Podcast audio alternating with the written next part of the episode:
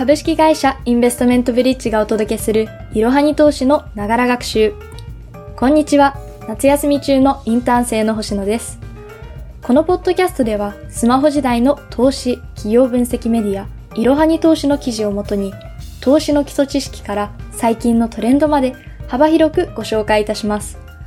通勤時間などの隙間時間でながら学習をして様々な知識をつけていきましょう。本日ご紹介する記事は5月13日に公開したストップ高、ストップ安とは値幅制限について解説です。まず最初にこの記事の結論を3点ご紹介いたします。1、株価が1日で変動できる上限と下限をストップ高、ストップ安という。2、ストップ高、ストップ安は投資家を守るためにある。3、ストップ高、ストップ安の値幅は拡大する場合がある。ウェブサイトの記事においては図や表を掲載しているので、ぜひ、ポッドキャスト視聴後の復習にご活用ください。それでは本文に入っていきましょう。株式市場では、1日の価格の変動幅が前日の終値、または気配値を基準に制限されています。これを値幅制限と言います。そして値幅制限の上限まで株価が上がることをストップ高、下限まで下がることをストップ安と言います。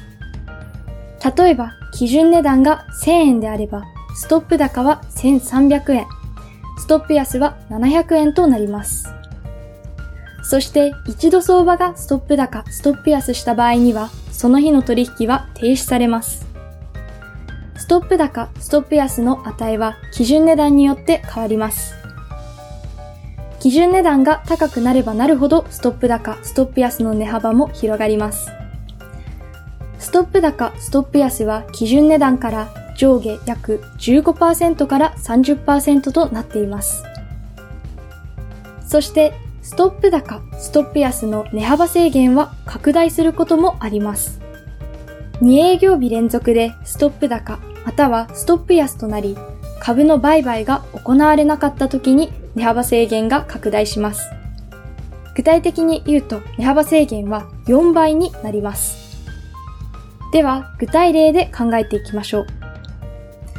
例えば、1株2000円の銘柄が500円値上がりし、終値2500円になりました。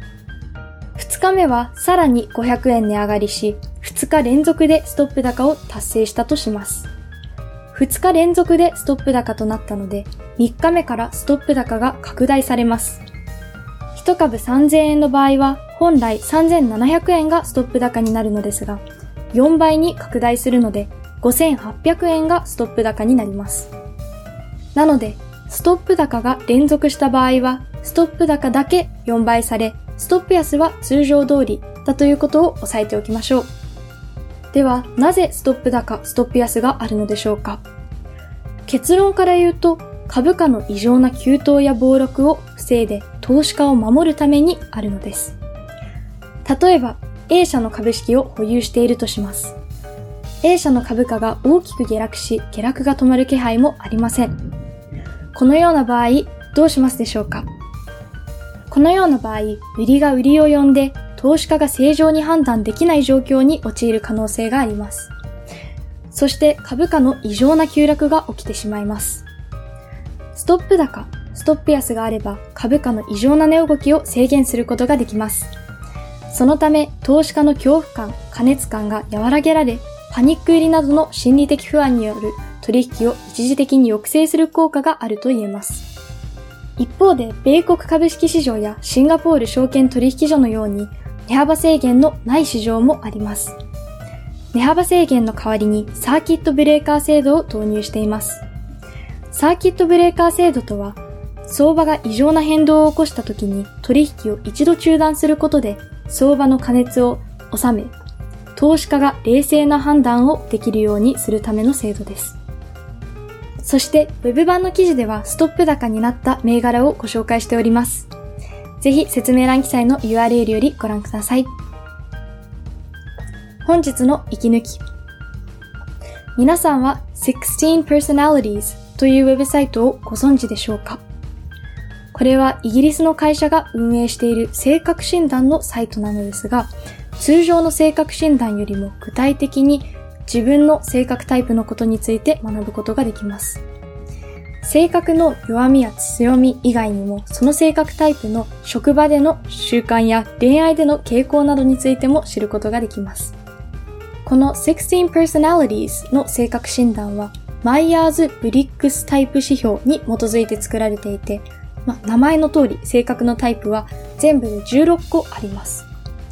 そして性格タイプは ENFP、INFJ などと4つのアルファベットの頭文字で記されています。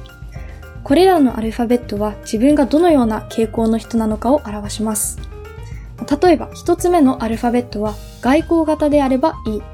内向型であれば I のようにして自分の当てはまる意味を表すアルファベットが表示されるようになっています。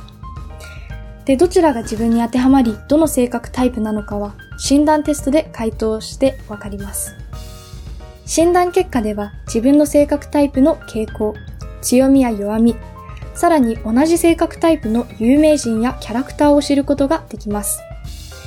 自分をより理解するために使えるほか、チームワークをする上でお互いがどのような人なのかを理解し、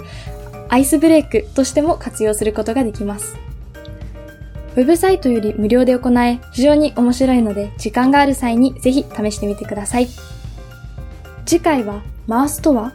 ケースとのつながりやトヨタの事例などもご紹介という記事をご紹介いたします。本日も最後までご視聴いただきありがとうございました。ぜひこの番組への登録と評価をお願いいたします。番組へのリクエストや質問などは番組の説明欄の URL からお気軽にお寄せください。ホットキャストのほか公式 LINE アカウント、Twitter、Instagram、Facebook と各種 SNS においても投稿をしているのでそちらのフォローもよろしくお願いいたします。ローマ字でアットいろはに投資です。また、株式会社インベストメントブリッジは個人投資家向けの IR 企業情報サイトブリッジサロンを運営しています。こちらも説明欄記載の URL よりぜひご覧ください。